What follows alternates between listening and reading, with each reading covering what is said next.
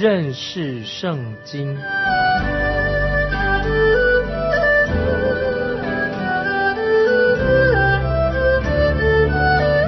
认识上帝的话，把上帝的话带到全世界。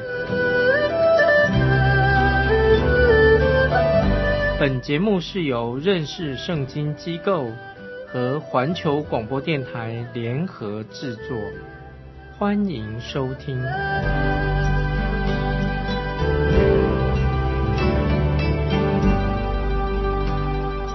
亲爱的听众朋友，你好，欢迎收听认识圣经，我是麦基牧师。现在我们要看沙漠耳记下第十二章，从十五节开始，拿单就回家去了。优华击打乌利亚妻给大卫所生的孩子，使他得重病，所以大卫为这孩子恳求神，而且进食，进入内室。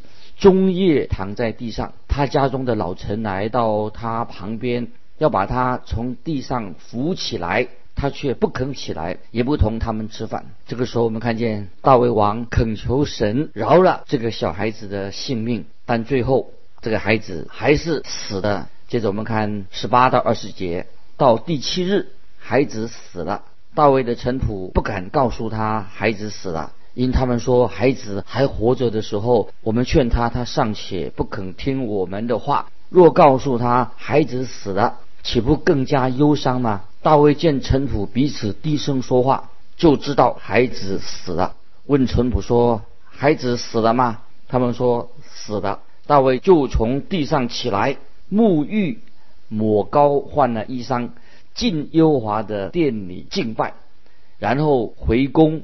吩咐人摆饭，他便吃了。我们看到大卫的仆人看见这件事情就很震惊、很奇怪。当孩子活的时候，大卫就披麻蒙灰；现在孩子死了，他应该更加悲伤才是啊！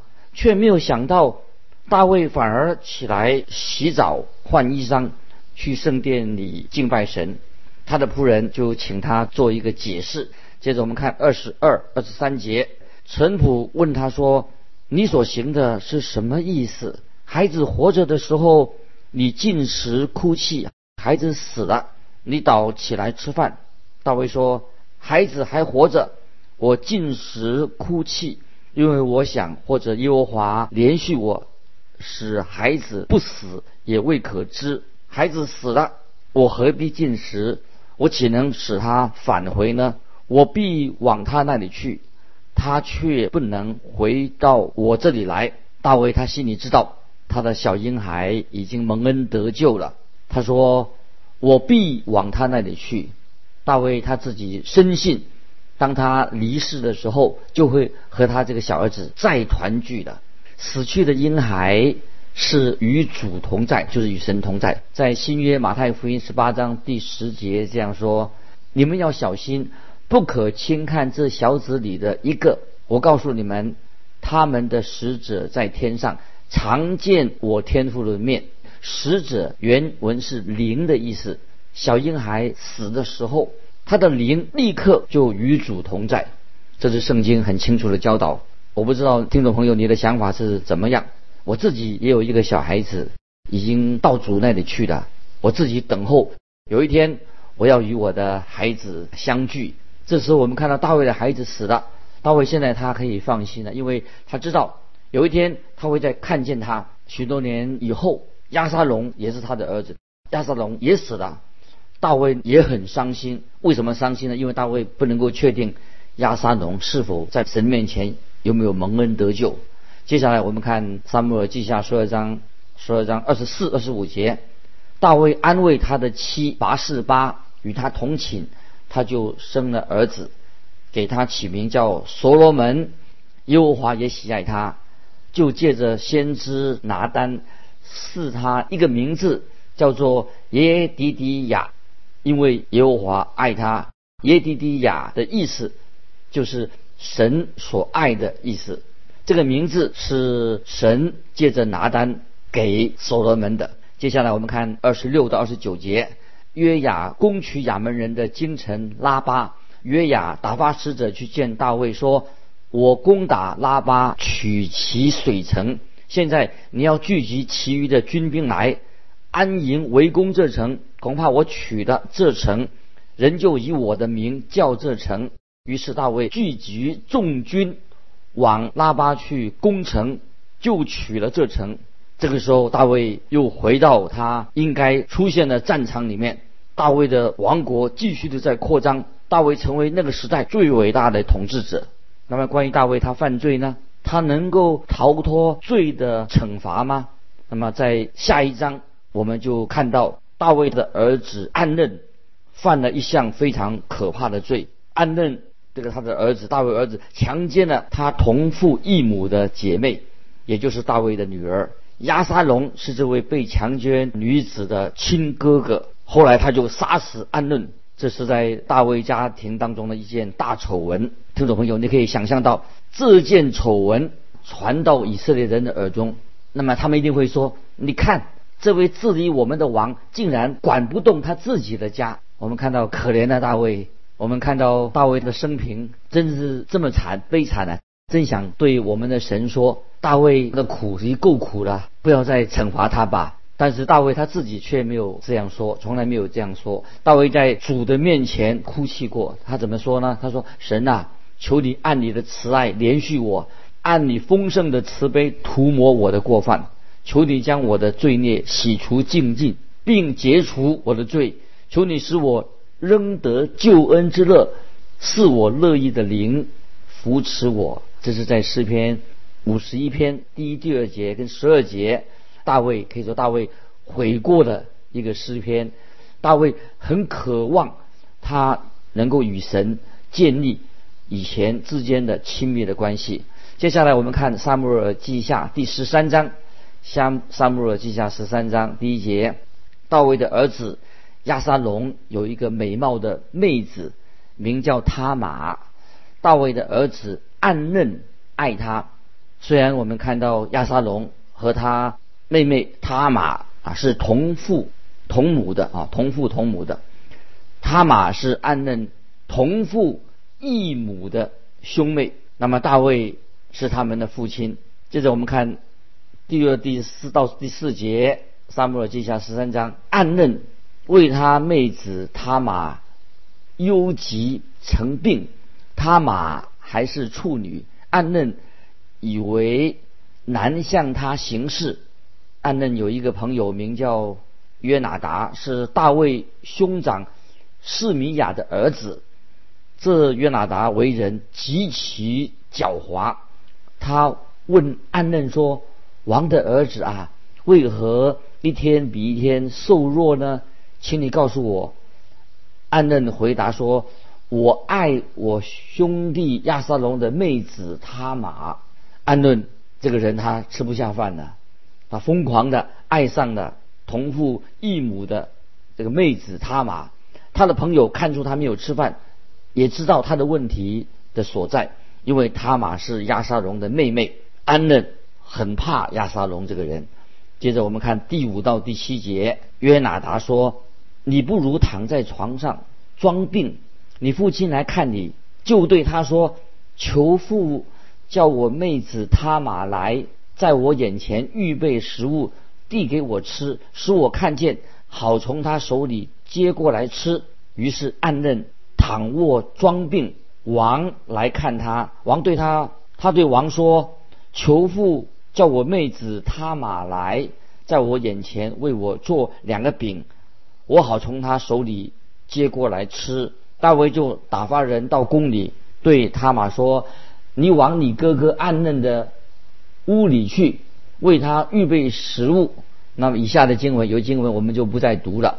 我们看到知道啊，就是安嫩这个人强奸了他玛，后来又反而变成很恨他。那接着我们看第十五节，随后安嫩极其恨他，那恨他的心比先前爱他的心更甚，对他说：“你起来去吧。”可怕的事。就发生在大卫的家里面。当暗嫩这个人做完坏事以后，就把他甩了。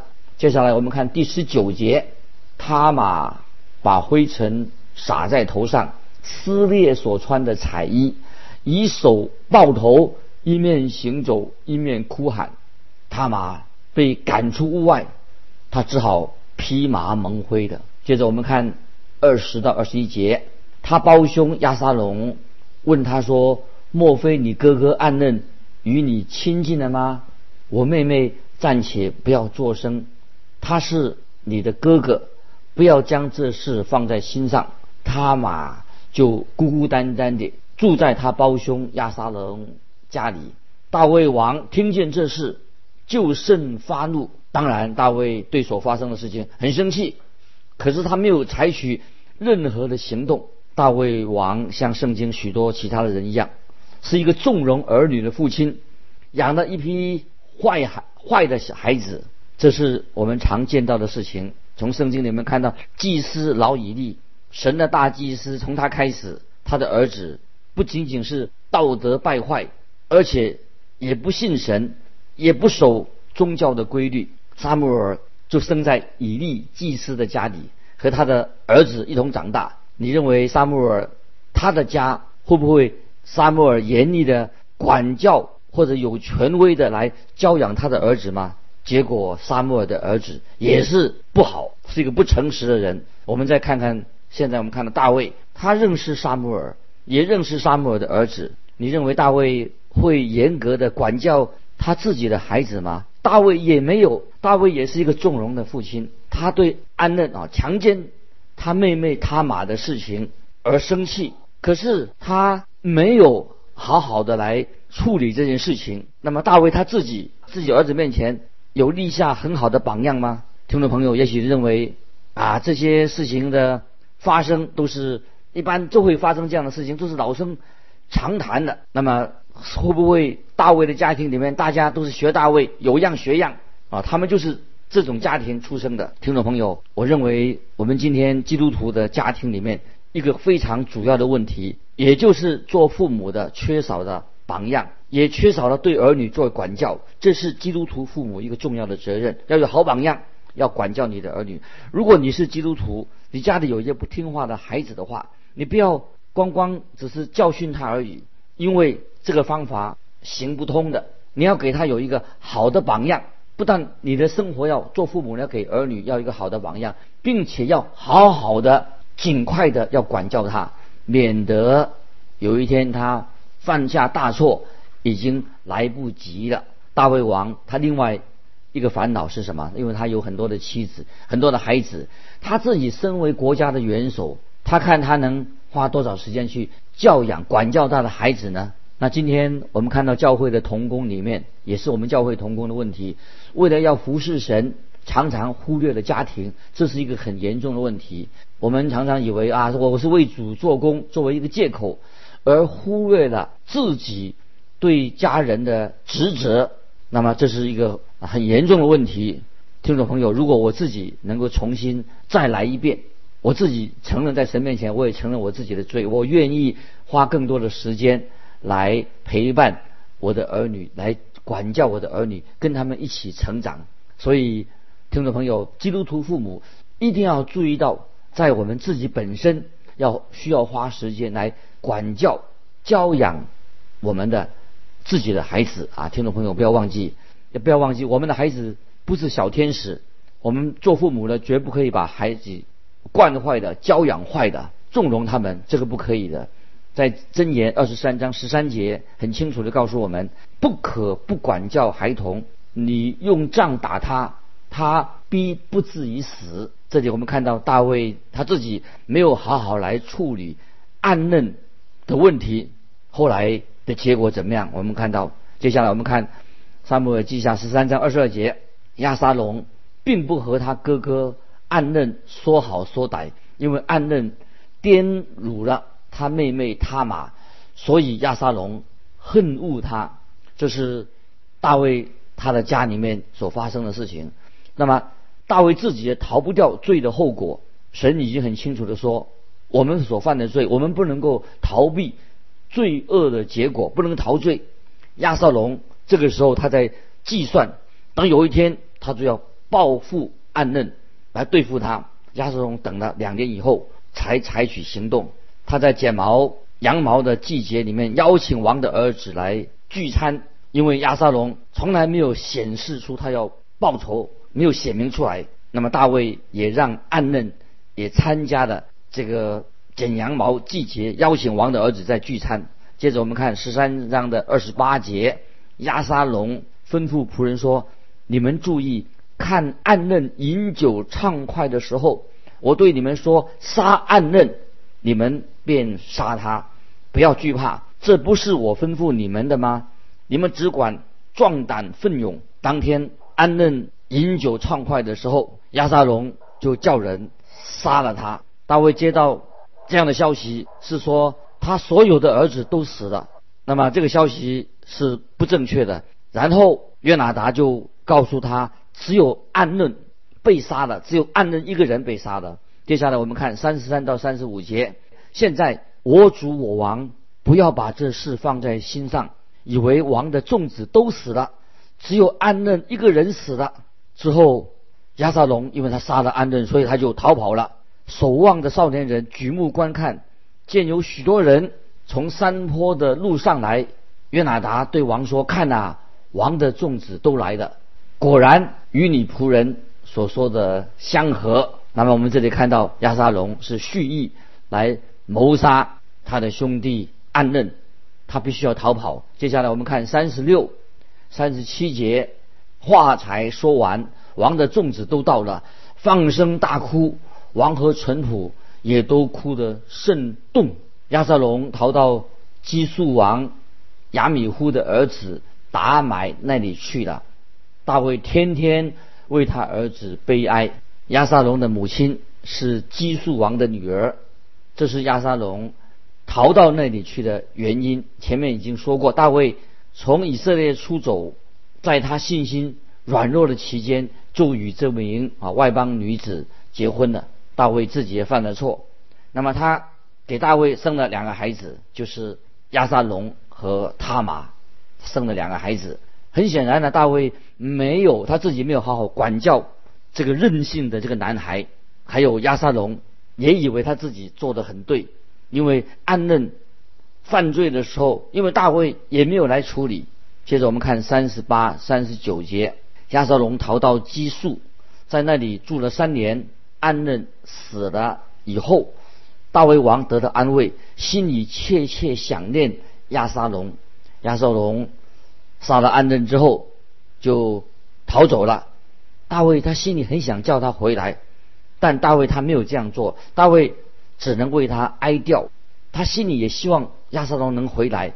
我认为亚沙龙比其他的儿子更像大卫这个人。大卫很想，心里大卫很想让亚沙龙能继承他自己的王位。亚沙龙自己也有这样的野心。接下来我们看撒母耳记下的十四章，撒母耳记下十四章一到三节。希路亚的儿子约雅知道王心里想念亚沙龙，就打发人往提戈雅去，在那里叫了一个聪明的妇人来，对他说：“请你假装居丧的，穿上孝衣，不不要用膏抹身，要装作为死者许久悲哀的妇人，进去见王，对王如此如此说。”于是约雅。将当说的话教导了妇人约雅，在提戈雅附近长大，也许他之前就认识了这位妇人，他把他叫来，告诉他怎么做。接着我们看第四到第七节，提戈雅妇人到王面前俯地叩拜，说：“王啊，求你拯救。”王问他说：“你有什么事呢？”王说：“悲女实在是是寡妇，我丈夫死了，我有两个儿子，一日在田间争斗，没有人劝解，这个就打死那个。现在全家的人都起来攻击悲女，说：你将那打死兄弟的交出来，我们好治死他，偿他打死兄弟的命，灭绝他承受家业的，这样。”他们要将我剩下的炭火灭尽，不与我丈夫留名留后在世上。月牙实在很聪明，他就教他教这个妇人讲一个悲伤的故事，好挑起大卫他自己的内心的感觉。大卫他自己以前也曾经用过骗术，现在他自己也被骗了。接下来我们看第十一节，妇人说：“愿王纪念耶和华你的神，不许报血仇的人施行灭绝，恐怕他们灭绝我的儿子。”王说：“我指着永生的耶和华起誓，你的儿子连一根头发也不至落在地上。”大卫听了这个妇人所讲的。故事，他就很同情他，然后他就听了这个故事之后，他就把这个应用在大卫跟亚沙龙的身上，把这个故事，他这个妇人就应用在大卫跟亚沙龙大卫的儿子身上。接着我们看十三节，妇人说：“王为何也起意要害神的民呢？王不使那逃亡的人回来，王的这话。”就是自证己提格雅这位妇人，把大卫放在一个审判官的一个地位，对他剩下那个儿子会怎么做？大卫如果是惩罚亚沙龙，他就会向他的百姓做同样的事情。这个妇人就代表了以色列的百姓，他们已经作为寡母的，他用以色列。人的名来发言，他可以代表以色列民的感受。亚撒龙这个时候很受人以色列人欢迎，他们希望他回来。他们大概都认为暗嫩啊，这个暗嫩大卫的儿子，他是罪有应得。那么最后，听众朋友，结果怎么样的？后来大卫就半推半就的，终于他就让他的儿子。亚沙龙回来的。接下来我们看二十一到二十四节。王对约牙说：“我应允你这事，你可以去把那少年人亚沙龙带回来。”约牙就面伏于地叩拜，足谢于王，又说：“王既应允仆人所求的，仆人今日知道。”在我主我王眼前蒙恩了，于是约雅起身往基述去，将亚沙龙带回耶路撒冷。王说：“使他回自己家里去，不要见我的面。”亚沙龙就回自己的家里去，没有见王的面。很可惜，大卫这个时候他不想见他的儿子。那么，接下来第十五章。我们知道亚沙龙就起来叛乱，为他将来叛乱的时候啊做了一个伏笔。亚沙龙是一个坏孩子，但是他是一个很高明的政客。亚沙龙摆了一个很高的姿态，放火烧了约雅的大麦田，强迫约雅出来找他。这是亚沙龙的个性的另外一面。接下来我们看三十二、三十三节，亚沙龙回答约雅说：“我打发人去请你来。”好托你去见王，替我说，我为何从基述回来呢？不如扔在那里。现在要许我见王的面，我若有罪，任凭王杀我就是了。于是约雅去见王，将这话奏告王大卫。王便叫亚沙龙来，亚沙龙来见王，在王面前伏伏于地，王就与亚沙龙亲嘴。亚瑟龙这一招就说服了约雅，带他到他父亲面前做和解。虽然大卫亲吻是亚沙龙王子的地位恢复的标志，却是做的很勉强，因为他父亲没有立时在心里面真正饶恕他，让他内心的很痛苦。神没有给大卫的心好完全的饶恕他，神没有说我饶恕你。但我不会跟你有亲密的关系，不恢复你得到救恩的得救的喜乐。当我们的神饶恕人的时候，是完全的饶恕。在新约以弗所书四章三十二节说，并要以恩慈相待，存怜悯的心，彼此饶恕，正如神在基督里饶恕了你们一样。听众朋友，神饶恕了我们的罪吗？是的。我们怎么样也要去饶恕别人的，用神的方法，因为我们要用神的方法。因为大卫没有完全的饶恕亚沙龙，这个就会造成后来亚撒龙要叛变的原因。我们的神对我们的罪是完全饶恕我们这些罪人，在加拉太书六章一节这样说：弟兄们，若有人偶然被过犯所胜，你们属灵的人就当用温柔的心把他挽回过来，又当自己小心，恐怕也被引诱。这样看来，我们应该很仔细的把经文读清楚。我认为这里说，如果有人被过犯所胜，我们是不是还要用用棍子来打他的头呢？这里我们看到大卫并没有完全的饶恕亚撒龙，这是他所犯的一个错误。那么让大卫他就活在悔恨，终身活在悔恨当中。啊，时间的关系，我们今天就分享到这里。愿神祝福你，我们下次再见。